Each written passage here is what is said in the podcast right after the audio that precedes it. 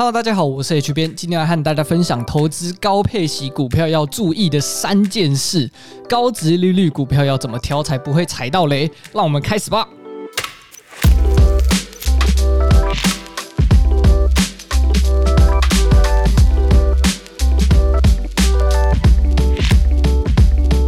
我们已经知道，殖利率的计算方式是现金股利除以股价，所以我们可以知道，当现金股利不变的情况下，股价越低，殖利率计算出来的结果就越高，因此就会遇到下面三个殖利率容易判断错误的问题。第一个问题，殖利率很高，赚了股利却赔了价差。体质好、成长性强的公司，股价通常很高。股价高的情况下，现金值利率计算出来的结果当然也不会太高。而衰退中的公司，股价通常会一直跌，本益比也很低。那股价低，计算出来的值利率看起来就很高，但其实是赚了股利却赔了价差。所以在挑选公司的时候，可以观察 EPS 是否稳定，营收是否有衰退的现象，毛利率和营业利益率是否有衰退。这样稳健成长的公司，殖利率推算出来会比较合理，也比较不容易有赚股利赔价差的情况。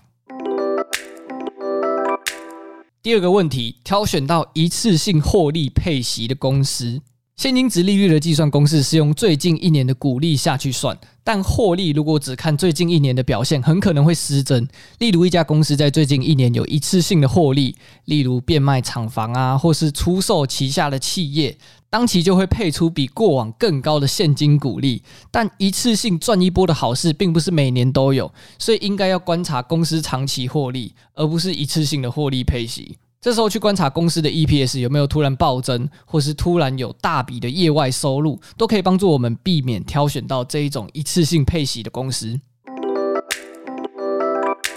第三个问题，现金增资提高配息，增资是指企业筹募资金以增加资本。使股本增加，这个状况就是公司以现金增资的方式，先跟投资人要钱，然后再把这些钱配息给有买股票的投资人，会出现这种怪风气，也是因为普遍投资人都觉得配息稳定很重要。但其实公司这样现金增资的做法，其实只是打肿脸充胖子而已，很奇怪吧？跟投资人要钱，然后再把这些钱分分给投资人，what？想避开这样的公司，可以观察配息率有没有怪怪的地方，还有公司目前现金流的状况，就可以避开这种没水准假配息的风险。恭喜你搞懂这三个殖利率相关的问题之后，选股就可以安心许多啦。过去的指标不见得能代表未来，但一定有它的参考价值。希望大家都可以投资不踩雷，快乐赚大钱。OK，今天的主题就分享到这里。如果这集节目有帮助到你的话，可以分享给你的亲朋好友，在各大 Podcast 平台上订阅我们，